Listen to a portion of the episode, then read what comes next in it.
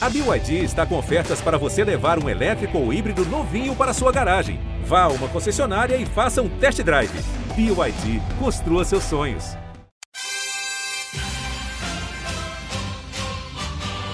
É medalha, é Brasil, é Brasil, é Brasil! Brasil! Prata, prata, prata, prata, prata para o Brasil! É ouro! Grite junto! Medalha de ouro para o Brasil nos Jogos Olímpicos! Rumo ao pódio!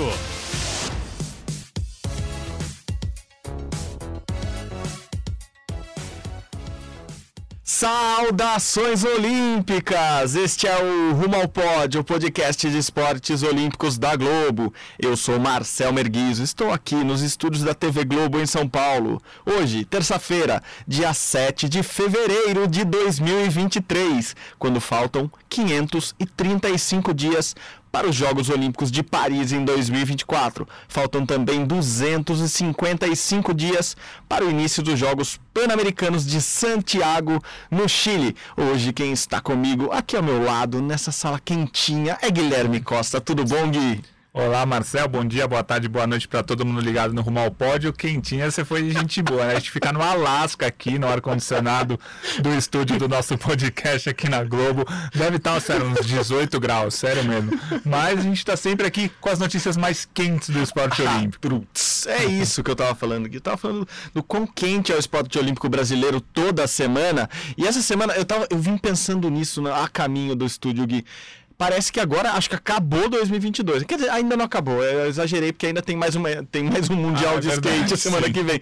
O, o que eu tava pensando é que o Prêmio Brasil Olímpico ele, ele meio que finaliza o ano. Assim, a festa acontece, todo mundo é premiado, os prêmios foram referentes ao ano passado. Então daqui a pouco o Gui comenta os bastidores lá do PBO que ocorreu no Rio na semana passada.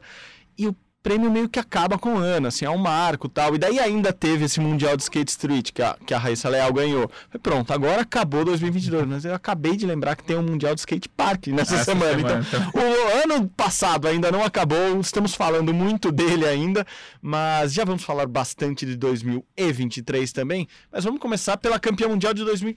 Curiosidade, no seu levantamento lá, esse título mundial da Raíssa que é referente a 2022, foi conquistado em fevereiro de 2023, mas vale como mundial do ano passado. É, vai contar na tabelinha do ano passado também? Não, não. A tabelinha do ano passado já foi fechada. Ah, com a final da Liga Mundial, que foi o principal Aham. evento do calendário janeiro a Uhum. dezembro de 2022. É, a gente é sempre bom explicar. O campeonato mundial que a Raíssa ganhou nesta semana, em janeiro de 2023, foi referente ao campeonato mundial de 2022, porque por questões políticas, o mundial que ia ser no fim de 2022 foi adiado. Então tivemos agora em janeiro de 2023, mas na tabelinha lá, é, se você for na- no histórico, a Raíssa foi campeã mundial de 2022. No meu caderninho não vai contar, vai contar a Liga Mundial. E esse ano também não vai contar esse mundial, porque se tudo der certo, vamos ter um campeonato mundial de 2023 Em 2023, olha que curioso. Olha que super Vo- curioso. Você Então- que nasceu nos anos 2017, 18, tava escutando esse podcast, fala, mas ah, durante a pandemia as as coisas não aconteciam anos depois. Não, assim, tem, tem campeonato mundial que acontece num ano mesmo lá do calendário. e tal. Então não, não vão ter dois mundiais. Quer dizer, vão ter dois mundiais no seu calendário, no seu, na sua tabelinha? Não, Não. não, não, não, não. Já, já, já fechou. Já fechou. 2022 já E o fechou. A se a ganhar o tabela tá lá. 23, vai pra 24. Não, vai de 23. Ó, esse, esse Mundial agora, ó, de janeiro de 2023, não vai estar em nenhuma tabelinha minha. Não vai estar na Porque tabelinha. acabou de invalidar o título porque da em Raíssa. 2022 a gente já contou que ela foi campeã também de a sorte forma. é essa, porque ela É, ganhou a isso, Liga Mundial. a- Senão a eu já seria xingado no Twitter daí- por tirar o ouro do Brasil. Exato. E daí naqueles 23 títulos mundiais ou Isso. equivalentes que o Brasil conquistou, segundo maior recorde histórico Isso. da história de tudo. Ficaria lá, lá, 23 lá, de qualquer forma, mas se o Brasil 23, tivesse feito uma nada. tripladinha nesse Mundial, ganhou três medalhas, ficaria 23 de qualquer Não forma. ia mudar a tabela, não ia ter que atualizar todas as nossas matérias Isso, no não vamos Globo Esporte. atualizar. Não, tá fechado. Fechou o ano. Janeiro a dezembro está fechado. Então esse Mundial é importante porque teve, valeu muito ponto pro ranking mundial. Mas para no, o nosso código de medalhas lá, não. Porque se tudo der certo, e a gente torce para que tudo dê certo, vamos ter um campeonato mundial em 2023, válido por 2023. Isso vai ser mais pro fim do ano. Eu acho que a gente tem que combinar com a Race dela ganhar esse Mundial de 2023 também, pra não atrapalhar É, todas as unifica contas. tudo e não, tem, não Exato, tem discussão, evolução, né? Senão você tem que ficar explicando sempre. Que nem eu tinha que explicar ano passado que a Copa do Mundo de Futebol masculina não entrava no meu quadro de medalhas. Porque a Copa do Mundo de Futebol masculino não tem nada a ver com a Olimpíada, Sub-23, a Copa não sei o que lá, nenhum, nu- nunca foi parâmetro pra nada, então não Uhum. coloquei. Então o Brasil não ganhou a Copa e nem Então, foi. Ótimo. Então no, no quadro do Brasil não alterou E nesse como a caso. Argentina que ganhou, e a Argentina não tá ali no top 10 Tá lá no Olímpico, top zero, é, Não exatamente. atrapalhou em nada, nem, a- nem as classificações. Exato, ninguém nem que o percebeu, na verdade, é isso. Mas se o Brasil tivesse Coitado ganho, eu tinha que explicar toda hora, não, foram 23 medalhas, mas o futebol não entra, não sei o quê. Então, a única coisa boa que, que aqueles quatro minutos nos trouxeram foi que eu não vou ter essa confusão do quadro de medalhas. Maravilha, maravilha. Bom, enfim, vamos falar da notícia. Então, Raíssa Leal foi campeã mundial. Agora sim, o mundial mesmo de skate street foi lá nos Emirados Árabes Unidos. Ela que agora tem 15 anos, tem isso ainda, porque Sim. daí muda a idade dela. Porque se- o do, no Liga Mundial ela tinha 14 ainda, então agora ela foi campeã mundial com 15. Muita coisa muda de um ano para outro, a gente não tava percebendo, né? Então, a Raíssa foi campeã mundial é pela primeira vez nesse formato de mundial que agora temos. Também começou já marcando, muito, marcando muitos pontos para a corrida olímpica, que era um dos principais pontos desse mundial, né? Ele começa a valer pontos já para classificação para a Olimpíada de Paris. Na segunda colocação, aí eu acho que vem a grande novidade desse Mundial. Não que ela seja uma grande novidade, porque ela já tinha feito uma temporada de 2022 muito boa, mas a australiana, a Chloe Covell, ela foi muito bem, ficou com a prata e me parece que é a grande adversária da Raíssa nesse, nesse ciclo. Claro, exceto todas as outras japonesas, Uhum. que são umas cinco que a gente. Eu não torço para elas, pra elas caírem, eu juro. Eu não torço para japonesa nenhuma cair.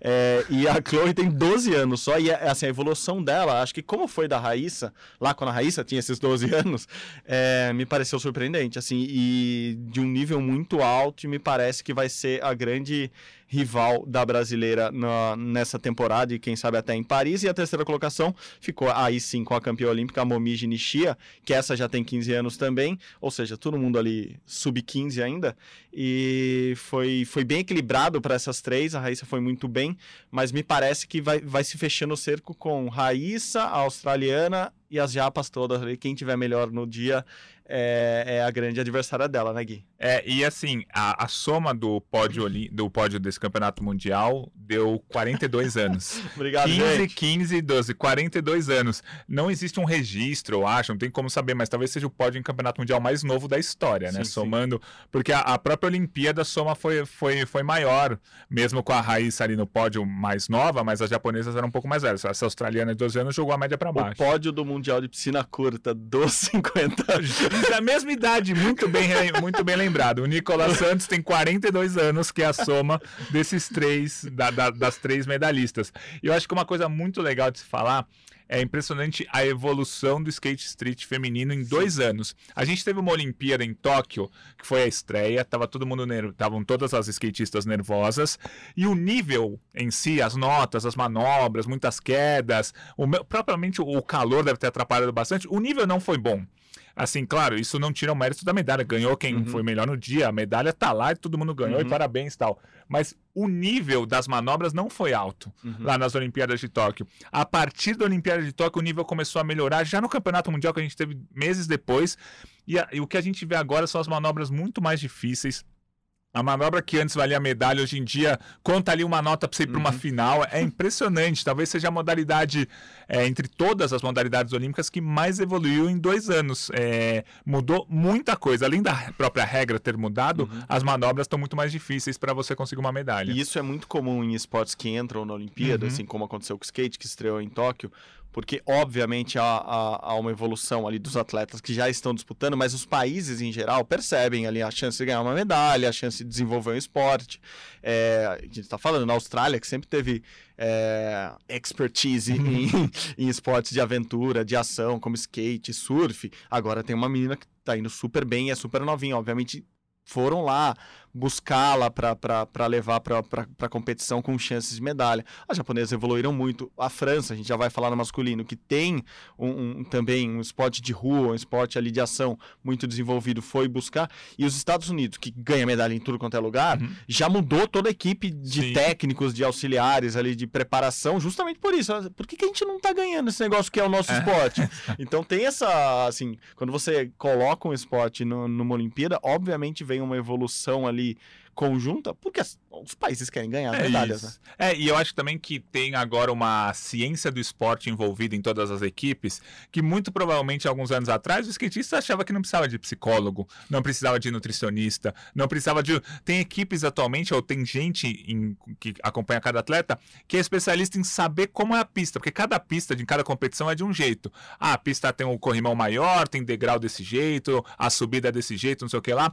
Então, tem uns caras que são especialistas nisso e sabem, pô, a prova, sei lá, tô chutando, de Paris vai ter um corrimão maior, então a gente precisa aprender tal manobra porque vai valer mais nota e é mais fácil uhum. de você fazer, enfim. Tem um cara que analisa qual que é o jeito melhor de ganhar maior pontuação. Então virou um negócio muito mais profissional do que era. É, profissional que eu digo realmente profissional, com muita gente envolvida. As equipes atualmente tem muita gente, né? E, e atualmente são seleções, né? Você uhum. manda é, seis atletas aqui, manda dois técnicos, o, o fisioterapeuta, o médico, não sei o que, é uma delegação. Antes eram os atletas mais ou menos sozinhos, né? E os próprios atletas é, se, se ajudavam, assim. A, é a Letícia Buffoni ajudando a Raíssa na Olimpíada, falando, faz essa manobra, Sim. não faz essa. O Kelvin Hoeffler desculpa, é, ajudava a Pamela, falava, não, faz essa manobra, porque o skate sempre foi muito assim. Ah, eles nunca tiveram técnico, era uhum. eles por eles mesmos, quem ajudava a pensar em manobras eram os amigos de treino, os mais velhos, é, então sempre foi é, amador mesmo, assim, não era um esporte profissional. Sim por mais que fosse um esporte profissional no sentido de patrocínios, uhum. de eventos, é, a parte do treinamento, o entorno do atleta era muito menor, assim. A gente conhece os skatistas que normalmente é, é o pai e a mãe que cuidam da carreira, Sim. ou o pai ou a mãe. É, muitas vezes o pai ou a mãe ou um amigo é o treinador. É, assim, quando há o treinador, isso mudou, assim. Um ano, dois anos para cá mudou muito. Tem seleção brasileira, como você disse. A própria Raíssa, é, falou numa entrevista para o canal olímpico do COI mesmo, para o olympics.com, que a psicóloga dela ajudou muito ela no pós-Olimpíada. Uhum. É, eu não sabia nem que a Raíssa estava se consultando com um psicólogo atualmente. É, e o COB tem uma estrutura de psicólogas muito boa. E ela falou porque ela tinha muito medo. Pô, a Raíssa, a gente sempre fala que ela tem 11, 12 anos para sempre pra gente, mas uhum. é uma criança disputando um esporte de elite com muito dinheiro envolvido, com medalha de todo ouro, o Brasil inteiro assistindo. Todo mundo assistindo, a audiência de skate na TV aberta, na TV fechada é muito grande. E ela falava que ela tinha medo, às vezes, de não conseguir realizar tal uhum. manobra. Então eu olhava, ficava com medo e ela ela conta nessa entrevista que ela conversou muito com a psicóloga que tirou esse medo dela. Falou: "Não, você vai lá e faz o seu melhor". E ela faz muito bem. E a gente está vendo a evolução da Raíssa nisso. Uh, agora mesmo, a gente vai ouvir um pouco da Raíssa falando e o Sérgio Arenilhas, que é nosso narrador aqui da, da Globo, fala na transmissão o quanto ela teve a ajuda do fisioterapeuta uhum. é, nas noites anteriores, porque a Raíssa na quinta-feira, quando você estava lá bebendo e comendo no Prêmio Brasil Olímpico, porque ela tinha caído nos treinos no, nos Emirados Árabes, tinha machucado o braço e rolou uma preocupação que há alguns anos ah, médico da organização ia atender, ia no hospital local, coisas do tipo. Agora não, ela tem um fisioterapeuta que acompanha a seleção, que acompanhou ela e provavelmente fez muita diferença no, no, no que ela conseguiu realizar depois na, nas eliminatórias, na semifinal e na final. Enfim, é isso, Gui. Você foi muito bem nesse.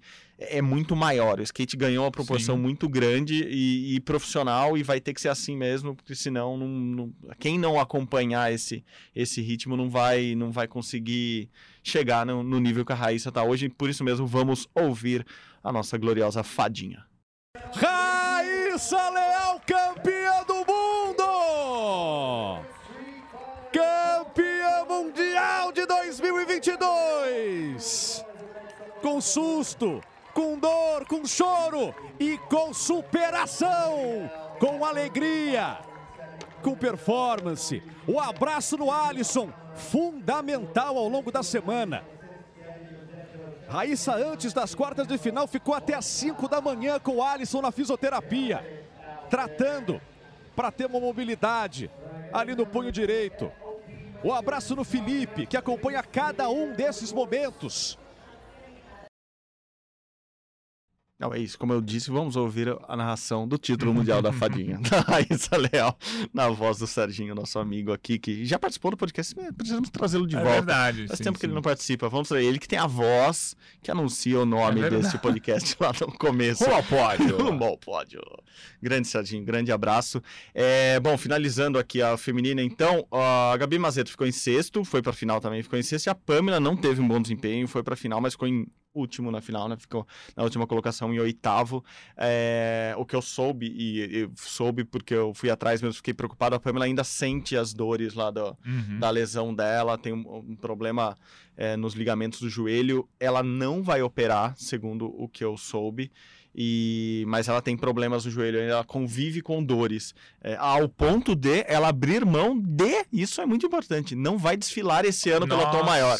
Ela que aí- toca na bateria da tom, daí eu fiquei preocupado. Eu falei, pá, esse joelho não tá bom, porque se ela não vai desfilar, é porque não tá bom mesmo. Diz que ela vai acompanhar a irmã, que é rainha de bateria também numa escola do grupo de acesso aqui em São Paulo, mas não vai desfilar, então Pamela Rosa está no Brasil para o carnaval, mas está com dores, e isso é preocupante, né? Assim, um ano, agora 17 meses para a Olimpíada, um- menos de um ano e meio, é alguém que a gente sempre espera, mas ela não. Você começou falando de evolução, a Hum. Pamela me parece que não acompanhou essa Entendi. evolução nesse último ano, né?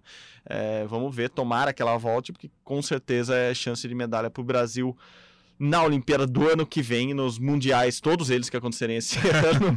É, só falando do masculino para a gente fechar, Gui, o francês Aur- Aurélien Giroud, ou Giroud, é, ganhou o ouro, né? Ficou com a medalha de ouro, ficou com o título, porque não tem medalha, tem troféu. É, o brasileiro melhor colocado ficou em quarto, então o Brasil com o Kevin Hoffler, medalhista olímpico, ficou na quarta colocação.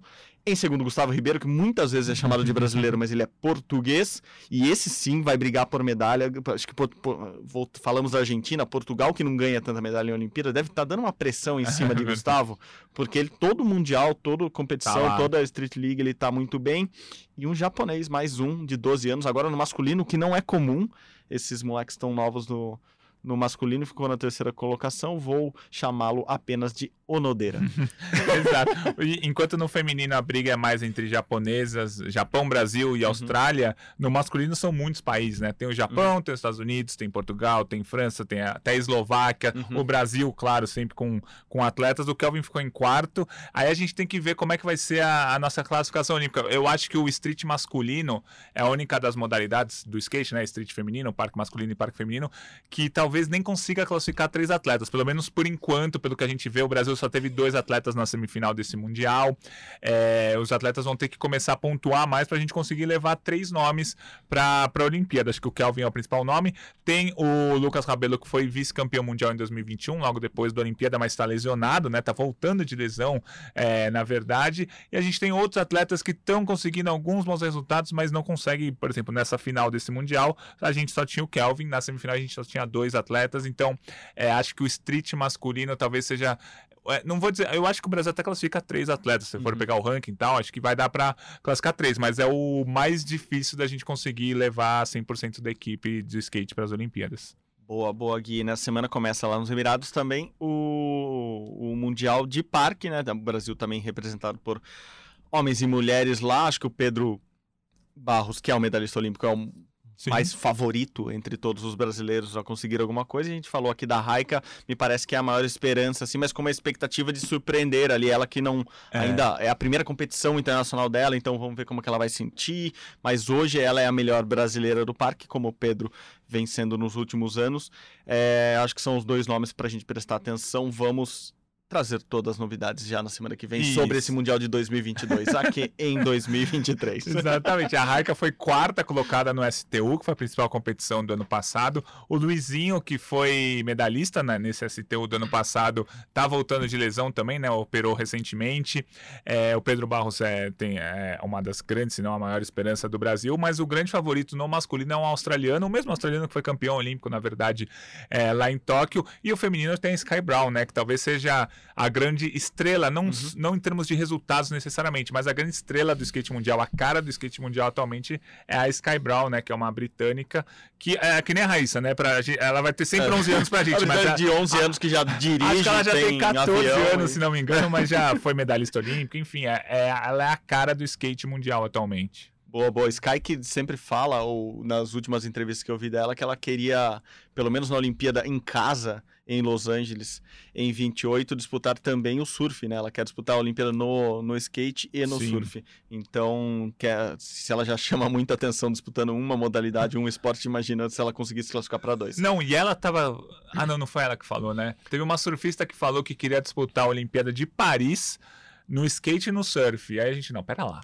O, o, o surfing na Olimpíada de Paris Não vai ser no Tahiti, vai ser a 20 mil quilômetros, cara, nem de que Paris. ela né? quisesse, nem que ela quisesse, não. Se ela quisesse, tudo bem, mas nem se ela se classificasse. É, um porque, pouco difícil. nossa, essas viagens, imagina, 20 horas de viagem depois de competir uma Olimpíada pra competir de novo, ia ser. Se não mudar nada do complicado. skate Agora- logo no começo, né? É, agora eu esqueci. É, não, é logo no começo, é o primeiro e segundo dia. Dessa vez é mais no começo ainda do que foi na Olimpíada é, de Tóquio. Skate Street é logo no começo.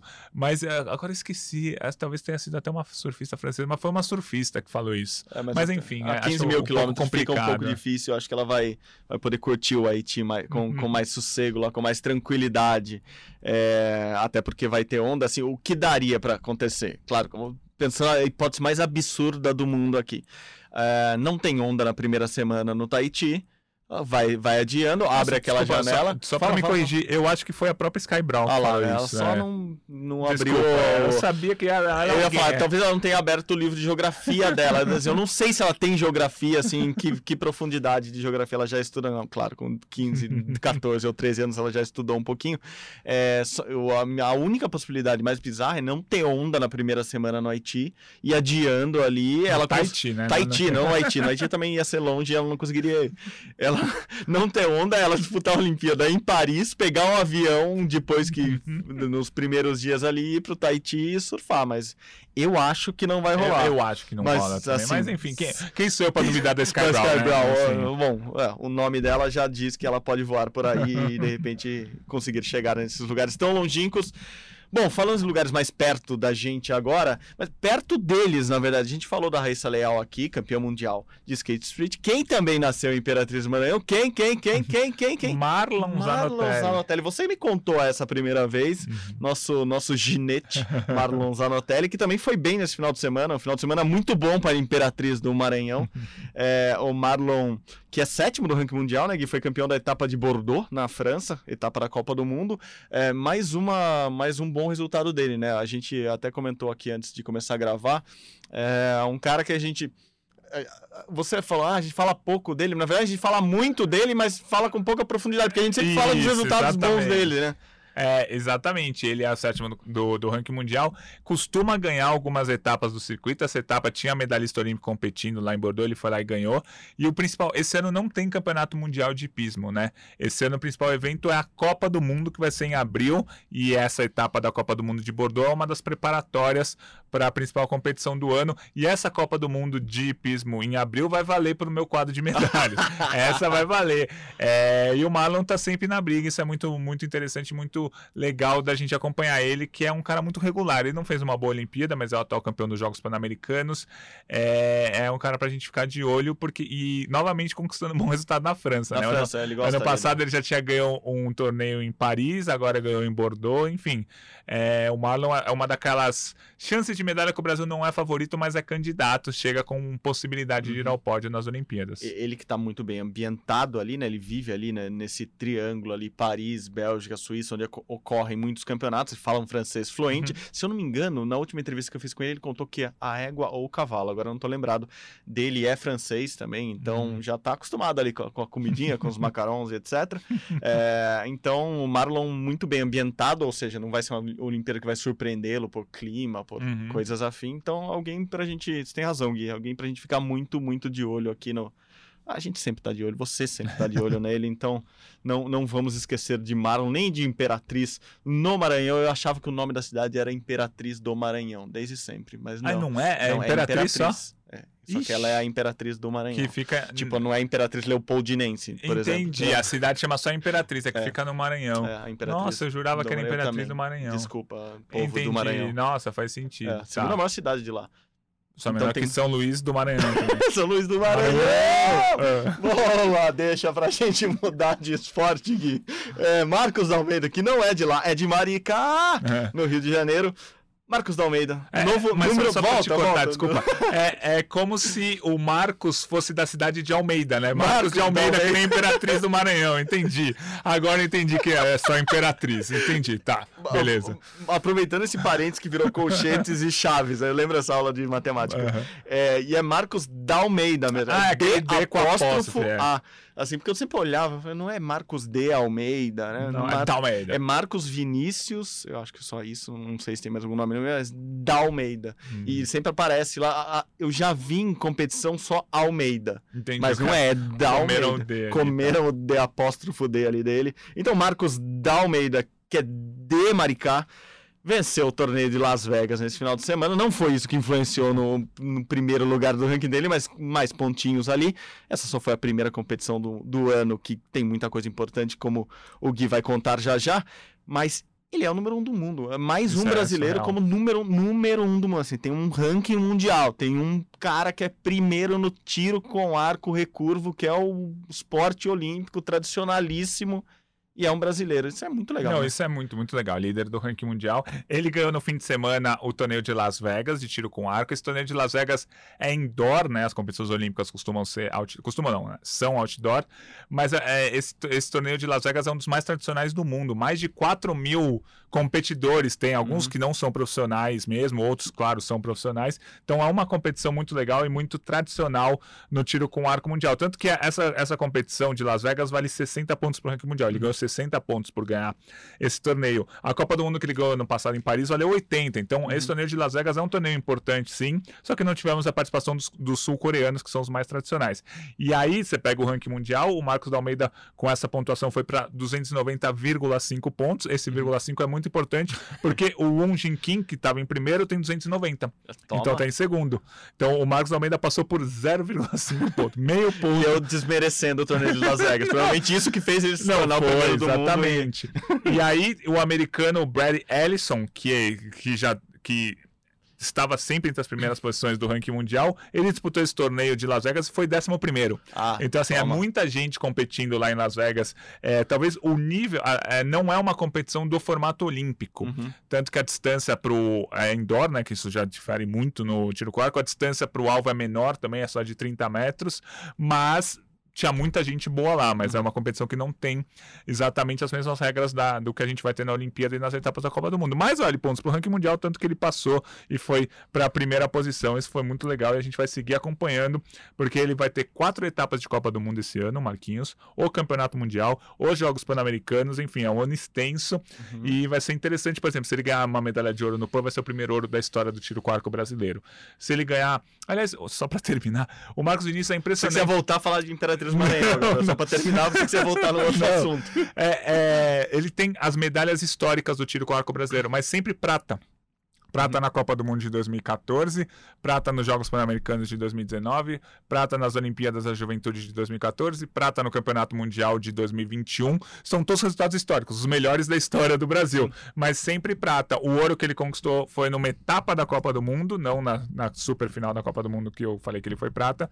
E ele também tem ouro nos Jogos Sul-Americanos, mas em PAN, por exemplo, ele não tem ouro. Imagina se esse ano ele cala minha boca e é ouro no É, Mundial, ouro nos Jogos Pan-Americanos, ouro na Olimpíada, vai, ser É, super é pra bacana. isso que a gente está aqui, pra ter a boca calada por esses atletas. Eu amo, é isso, é, assim, gostamos. O... Mas é curioso isso que você estava falando do, do Marquinhos, e, e eu, há um tempo atrás já, eu comecei, sempre que escrever um texto sobre ele, ou falar dele, eu, eu falava assim, ah, o maior arqueiro da história do Brasil. Eu falei, Pô, mas é- parece exagerado, né? Porque ele tinha 22, 16, 20 anos, a gente tá falando, ma- mas é o maior arqueiro da história do Brasil já com essa Com idade certeza, mesmo, sim, assim sim, sim. pelos resultados, pelo que ele vem fazendo, o tanto que ele cresceu tal.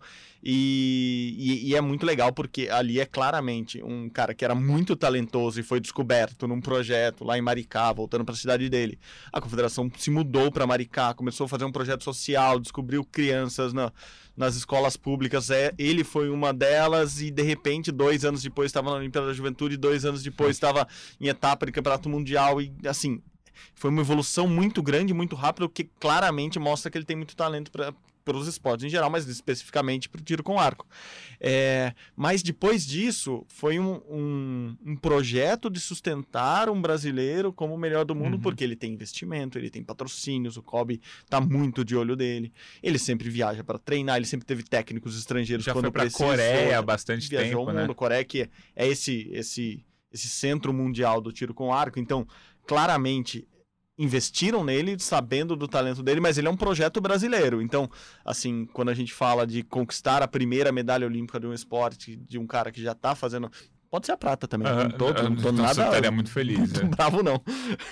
É, é, porque foi, foi algo pensado durante anos, né? Assim, é, um, é um, é um projeto muito legal. Gosto muito do, desse, dessa carreira que o Marquinhos construiu. Fora que ele é um cara gente boa, uhum. etc, etc. Que a gente já falou aqui, ele que já esteve aqui mais de uma vez no podcast. Então, muito legal vê-lo como número um do mundo. Não te perguntei isso antes porque valeria um levantamento, mas incrivelmente são poucos brasileiros hoje como sim, números do um, ranking do mundial, ranking mundial assim, do é. mundo ali. Com, ah, obviamente, Raíssa Leal, é, os caras do surf, uma hora ou outra ali, um, um lidera o ranking. É, mas, por exemplo, no judô, atualmente, acho que a Mayra é líder. Deixa eu ver se ela. Vou até pesquisar é, pra ver se a, ela a Bia caiu, é terceira, né? A última, é. acho que tava ali na beiradinha, a, a Bia era a terceira. Mas você começa a fazer um levantamento mental assim muito Uhum. rápido, não são tantos. Assim, eu vou lembrar aqui do Ícaro do Taekwondo, que a gente já até Sim. falou que ele, é- ele era número um do ranking. A Mayra continua líder no número um do ranking olímpico e o número um do Sim. ranking do peso dele, então é um cara que tá ali bem. Mas são poucos. mas são mesmo, poucos sim. atualmente. E no tênis não tem ninguém, no. Cara, você começa até a pensar nos esportes coletivos, o vôlei deixou de ser é líder mais do líder, ranking. é, entendi. É, é, então acho que aumenta ainda mais o feito do, Sim, do não, é Marquinhos, impressionante. porque, enfim, é, um- é um feito gigantesco, né, Gui? É, e o ranking do, do o ranking mundial de tiro com arco é relevante, assim, porque alguns esportes o ranking acaba, o ranking do boxe olímpico atualmente é irrelevante, assim, as pessoas não ficam olhando muito e tal. O ranking do tiro com arco, sim, é sempre atualizado, tem várias competições, então é, é um feito e tanto. Boa, boa. Você falou judô, vamos falar então. Teve Grand Slam de Paris. é, não será onde vai ser a- a- os jogos no judô, né? O judô vai ser em outro lugar, Isso, né? é. ali no, no, no- palácio que foi o Grande Slam de Judô vão ser outros esportes, mas enfim, um, um Grande Slam, como todo Grande Slam, muito, muito importante. O Brasil com uma equipe grande, não todo mundo, mas uma equipe muito, muito boa, e saiu com duas medalhas, né? Daniel Cargnin, de novo ele, Sim. medalhista, medalhista de prata, e Ellen Froner, Froner é um resultado novo, né? Um novo nome que entra para o judô com, com bronze, bons resultados, pouco pro, pro, pro que o Brasil normalmente conquista no judô, Gui? Então, era o Grande Slam tava muita gente, tava quase todas as grandes estrelas do judô mundial estavam lá. O Brasil, por exemplo, não levou a Mayra Guiar, não levou a Beatriz, que foram meda a Mayra foi campeã, a Beatriz foi medalhista no último campeonato mundial. Eu achei que duas medalhas foi até ok, assim, o Carguinin a gente esperava por tudo que ele tem feito nesses últimos meses, né, desde o ano passado, desde a Olimpíada 2021, uma medalha muito boa, mas uma medalha esperada. E a medalha da Ellen foi uma boa surpresa, isso foi legal. Mas a Rafaela Silva caiu nas oitavas de final, a gente, a gente levou 26 atletas e 20 não chegaram nem até as quartas de final. Então eu acho que ah, faltou. Medalha eu esperava duas mesmo, tava ok, era o número esperado, mas eu achei que ia ter mais gente lutando pela medalha, literalmente lutando ali, disputa do bronze, é, repescagem e tal. Então acho que ficou um pouquinho abaixo do que a gente esperava, mas sempre com esse parênteses imenso que as duas principais, ou duas das principais judocas do Brasil, a Mayra e a Bia, não, não estavam. Mas bem legal o resultado da Ellen, que começa a pôr uma pilha ali na Maria Portela, que é titular da seleção há 12 anos. Quem sabe a Ellen não chega pra empurrar mesmo a Portela, pra falar, ó, tô aqui, tô brigando, você vai ter que brigar pela vaga olímpica, porque a Portela, nas últimas três Olimpíadas, ela praticamente não teve adversários aqui no Brasil. Ela conseguia a vaga com tranquilidade, e era da seleção e tal. Agora, com alguém ali no cangote, pô, se a Ellen conquistar mais dois, três resultados grandes, começa a tirar a Portela. A Portela é top 10 do ranking mundial ainda. A Ellen tá no 30, chegando no top 30, mas, pô, é legal ganhar a medalha de bronze no Grand Slam de Paris. Se você tro so- trouxer pro tênis, é como você ser semifinalista em Roland Garros, é um negócio gigantesco mesmo. E você falou, você falou agora da Portela, a gente comentou exatamente isso da Kathleen semana passada. Mesma né? coisa que a Gabriela foi Chegando lá Gabriela. no Grand Prix, sim.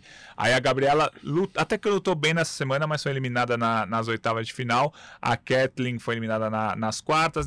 O Rafael Silva caiu na primeira rodada. Enfim, o, o Guilherme Schmidt, que a gente tem apostado É, muito verdade. desde o ano passado, caiu logo na estreia. Enfim, eu esperava mais vitórias, não, talvez não mais medalhas, mas mais judocas boa. brigando. Mas daqui a 10 dias já tem o Grand Slam de Tel Aviv em Israel. O Brasil vai com uma equipe grande também. E todo mundo se preparando para o campeonato mundial que vai ser logo logo. Em Isso. maio já tem campeonato Um mundial. dos primeiros grandes mundiais, né? Assim, pensando nos, Isso. nos maiores esportes, um dos, dos grandes que, que chegam logo, porque a maioria dos mundiais estão ali concentrados julho, Julho, agosto, agosto, é. setembro, no máximo. Mas o, esse de judô é logo, logo. E ficou um- uma distância muito curta, porque o Mundial de Judô do ano passado foi em outubro. O desse agora em maio, só sete meses de diferença. Uhum, Não sei se verdade. para os atletas faz diferença, mas pra gente é meio estranho. A Mayra foi campeã mundial ontem já vai Verdade, disputar já, de já novo. vai ter é. encontro de novo. E só fechando o judô, o Ted Riné voltou, né? Ted Riné Voltou e ganhou. luta pouco, luta menos ainda em casa, assim, mas Pouco voltou. de quantidade de Luta pouco, pra- luta pouco, luta quatro lutas a cada seis meses, ganha as quatro. Ele luta e participa de poucos campeonatos, fazendo toda a, a construção da frase aqui. É, e de novo voltou, ganhou e torcida veio abaixo, ginásio lotadaço, como Sim. sempre, lá, lá na França, lá em Paris. É, ele é o grande nome, com certeza, do, do, do esporte francês. Acho que ao lado do- dos caras do basquete ali, ele é o. Acho que individualmente ele é o grande nome. É, eu acho que ele vai ser a capa ali Ah, do- dos nosso da Olimpíada. tradicional É. pôster da Olimpíada, Ted que o- Riné é o clássico. Eu né? acho que o pôster da Olimpíada vai ter, vai ter a capa dele. Ele que ele tá há muito tempo entre os melhores do mundo. Ele perdeu acho que três lutas desde 2008, é um negócio surreal. Mas essas lutas foram bem recentes, né? Sim, Ela per- sim. ele perdeu na Olimpíada. Olimpíada. Olimpíada ele, ele foi bronze individual e ouro por equipes numa das maiores surpresas, né? A França Sim, ganhou do Japão. Então o, o Ted Riné atualmente tem quatro medalhas olímpicas. Não, cinco medalhas olímpicas, três ouros e dois bronzes, e vai tentar mais duas agora. Um judoca com sete medalhas, se ele ganhar essas duas, É. que é bem provável que ele ganhe, é um negócio surreal. Ele, é, a gente fala muito que o Japão é grande. O Japão vai ganhar um monte de medalha, o Japão é histórico no judô e tal, mas o Ted Riné com certeza é o maior nome da história do judô mundial, maior do que todos os japoneses que já passaram ali. Boa, boa, Gui. Bom, para fechar o programa de hoje, o episódio de hoje, vamos falar um pouco de Prêmio Brasil Olímpico. Foi semana Sim. passada, você esteve lá, muitos bastidores, muitas coisas aconteceram. Foi quinta-feira passada, a gente gravou, grava normalmente toda terça-feira aqui.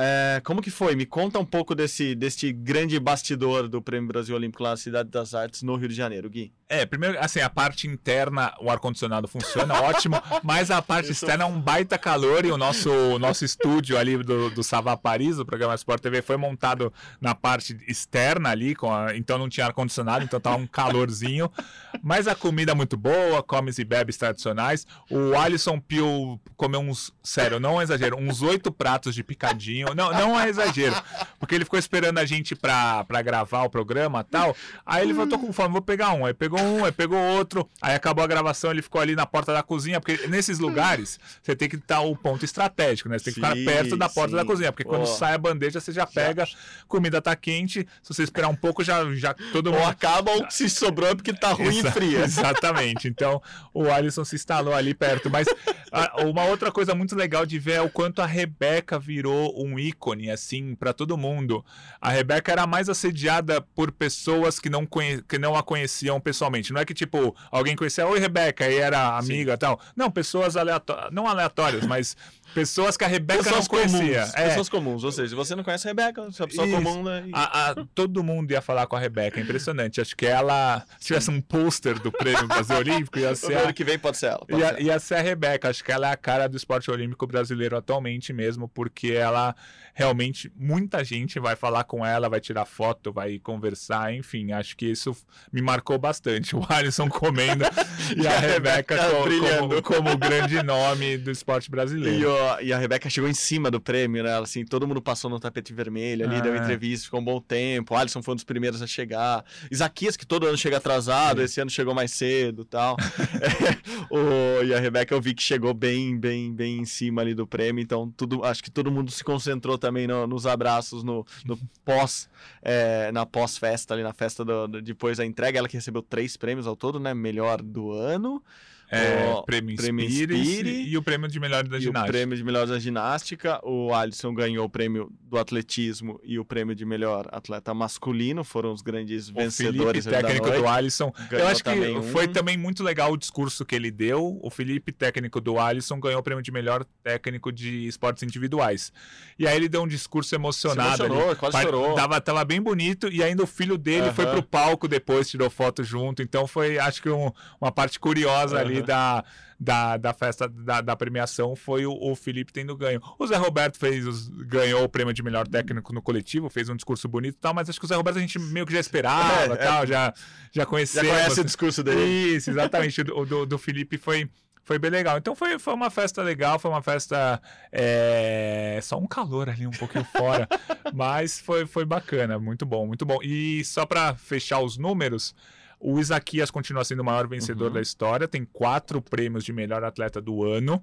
É, ele não ganhou o quinto, né? Quem ganhou Uhum. foi o Alisson, o primeiro do Alisson. E no feminino tem muita gente que é duas vezes dois, campeã. é. Mas nem, ninguém é nem três vezes campeã. Se não me engano, duas vezes é a Daiane, a Daniela Hipólito, Malren Maggi, Ana Marcela e agora a Rebeca, se não me engano. E a Fabiana Murer e agora a Rebeca. São seis que ganharam duas vezes o, melhor prê- o prêmio de melhor do ano, mas nenhuma ganhou três. Uhum. Vamos ver se a Rebeca ganha esse ano três, chance. ou Ana Marcela, ou qualquer um. É, grande chance. É, eu tô pensando no ano de 2023 que já começou.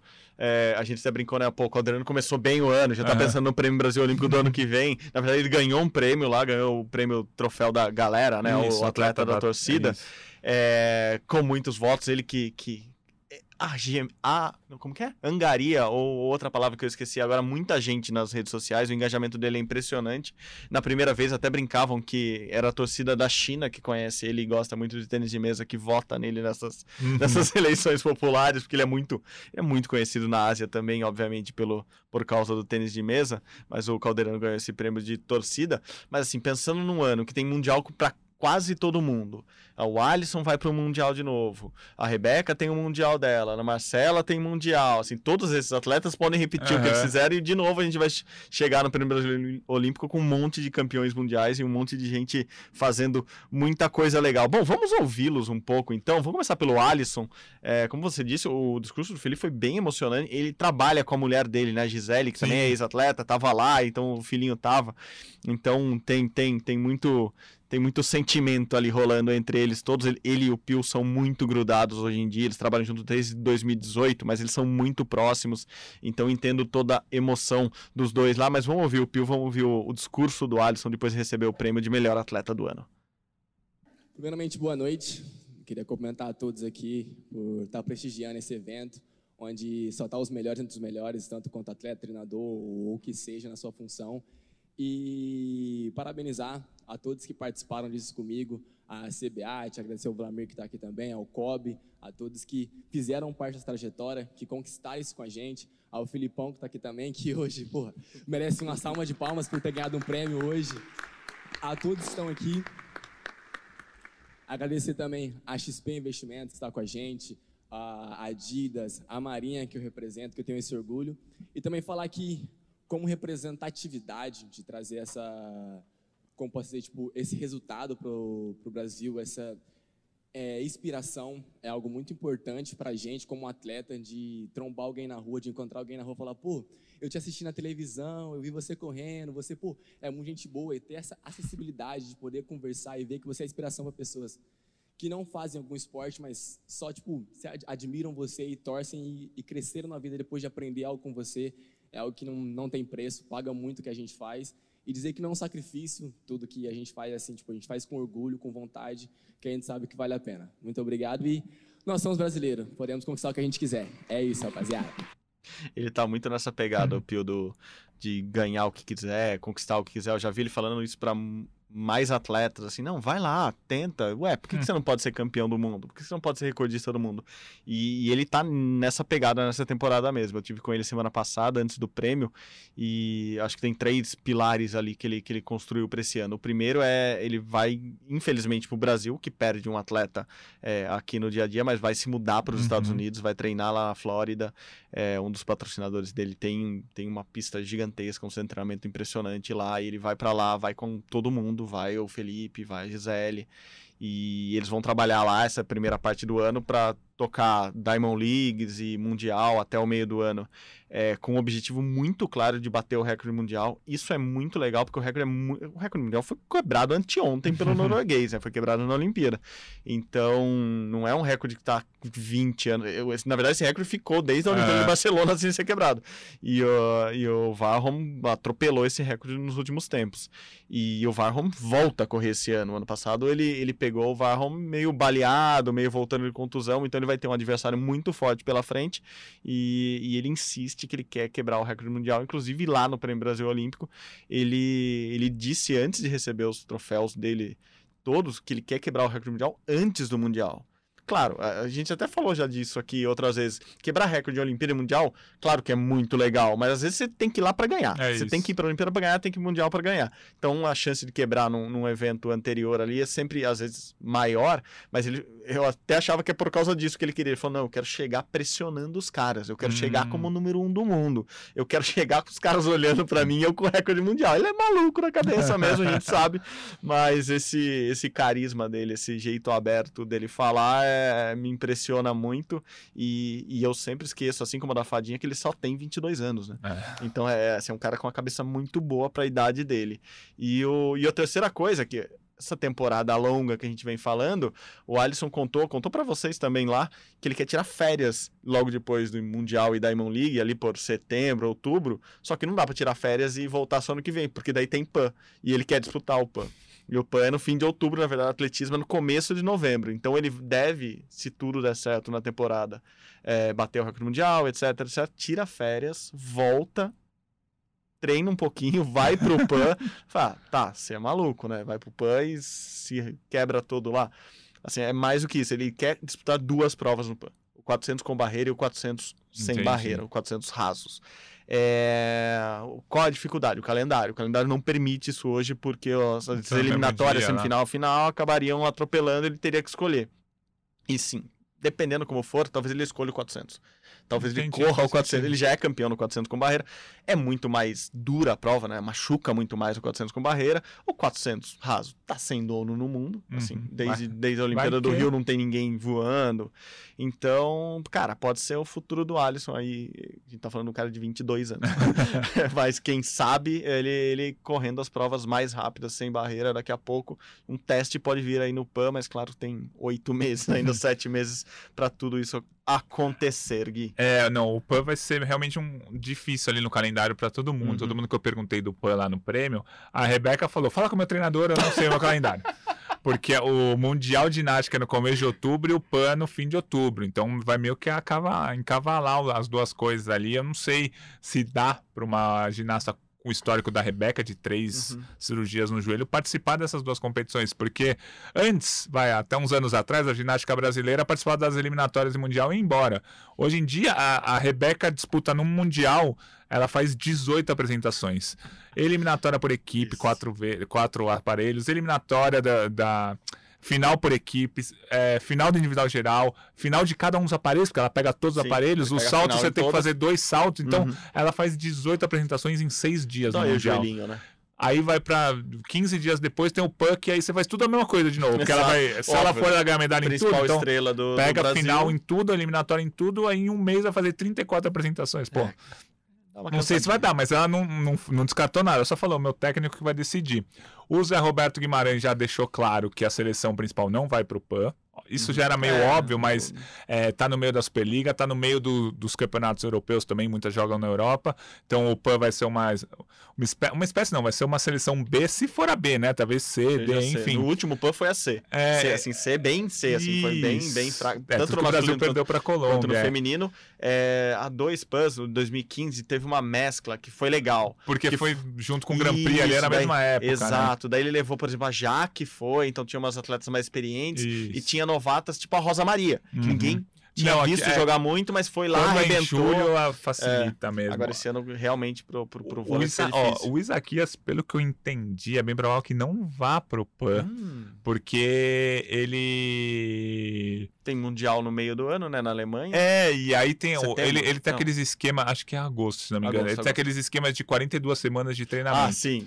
E o PAN Legado de Jesus Morlan Isso, e os papeizinhos todos. O PAN sendo em outubro já tem menos de 42 semanas Pra Olimpíada. Pra Olimpíada. Então atrapalha o. Atrapalha a Olimpíada, não é que atrapalha o ano 2023 dele, atrapalha 2024. Então, assim, ele não falou nada. Mas- Mas, eu senti que se ele for, ele vai totalmente meio de férias, assim, É. meio no começo de treinamento, Vai- que eu vai- não sei se ele ganha a medalha de ouro, por exemplo, não Tem sei. se ele pode Se forçar. vale ali. a pena, Um é. cara desse não vai lá pra passear de, É, de tem que- barquinho. Tem né? que ver se vale a pena pra ele. Aí a gente vai, vai, vai acompanhar toda a temporada dele e vamos ver o que acontece. fazer o cálculo das 42 semanas até a Olimpíada, ver quanto Ó, fez já? 42 de julho, eu, eu Você é bom fiz, nisso, é, né? eu- Cálculos eu- do Guilherme Costa. Eu acho que o- outubro já. Se você competir em outubro, você tem que tirar férias em novembro e dezembro. Aí já quebra já. 42 Ah, não, semanas. Não daí tem o sim, que fazer. daí é. sim, daí sim. Daí não, não dá normalmente a temporada desses caras, até no atletismo, né? Começa em outubro. Sim, Isso, outubro é o mês que eles vão. Ou eles tiram a férias em outubro e em novembro começa a treinar a Isso. base lá, fazer. Aquele treinamento de base que é tipo, Uhum. você não vai competir, você não vai fazer um tempo bom nos 400, você vai estar, tipo, treinando o Isso, começo da isso. Que volta pode ser mais ou menos o que o Pio vai fazer, assim. possível, é Porque no verdade. começo de temporada, como ela- ele pode até fazer agora, ele vai correr lá o 200 metros Uhum, rasos, isso. 400, daí não força muito, não tem o salto. Pode ser que o Isaquias planeje isso, Vamos porque ver. o PAN é muito importante pro Kobe. Claro, Sim. o Isaquias é um dos atletas do Kobe com mais investimento ali, então talvez haja uma cobrança, mesmo que não direta, mas indireta e ele competir. É, e as verbas que a canoagem recebe são referentes a uma série de itens que a canoagem tem que fazer, Uhum. inclusive medalhas no PAN. Exato. Então, se o Isaquias ganhar medalhas no PAN, aumenta a verba da canoagem. Aí a Confederação Brasileira de Canoagem não vai querer o Isaquias É. lá. É bem, é bem confuso isso aí, mas é realmente uma data muito difícil. É, o PAN em outubro, novembro foge de todos os mundiais, não vai ter nenhum mundial ao mesmo né? tempo, mas ao mesmo tempo foge de toda a temporada dos atletas. Dificilmente um atleta está em alto nível em outubro ainda, É. né? Uhum. Então vamos ver como é que vai, como é que esses 400, 500 atletas do Brasil vão fazer. Boa, boa. Bom, pra fechar com chave de ouro, que eu nunca entendi essa expressão muito bem, mas enfim, tudo bem. Pra fechar bem, assim, fechar com alguém, você falou que brilhou tanto no Prêmio Brasileiro, vamos ouvir a Rebeca lá. E, e esse discurso dela, o- todos os três discursos dela foram legais, mas esse especificamente, porque ela agradece a Daiane dos Santos também, cita a Daiane, que ganhou o prêmio Ademar Ferreira da Silva por toda a carreira no esporte. É, a Dai fala muito de representatividade, então achei legal a gente separar aqui esse trecho do, do discurso da Rebeca lá no PBO, no Rio de Janeiro. Ah, eu estou muito feliz por esse prêmio é, ser inspiração para muitas pessoas. Eu sei a importância disso. Eu comecei a ginástica, eu tive a Dai, que está bem ali, como a minha maior inspiração para eu continuar. E é um prazer, é uma honra de verdade receber esse prêmio, porque para mim significa muita coisa. Eu sou muito nova e já estou fazendo tantas coisas, assim, sabe, representando tanto por ser mulher, mulher preta, tantas coisas acontecendo na minha vida. E é para mostrar que a gente é capaz, que as coisas, que as coisas podem acontecer. Então, eu estou muito feliz. Obrigada, Chico, meu treinador, você me trouxe até aqui. Kobe, CBG, é o meu clube, Flamengo, minha família, meus amigos, os fãs e meu namorado. Te amo. Ah, como que não acaba ouvindo o Rebeca falando ah, ninguém aplaude, não fala ah. É impressionante, não é? O carisma dela é, é contagiante. Ah, muito legal, muito legal. Gui, contagiante estar aqui no Rumo ao Pódio com você, com o Denise Bonfim, que separou todos esses áudios aqui pra gente. Ouvimos muitos atletas legais aqui hoje.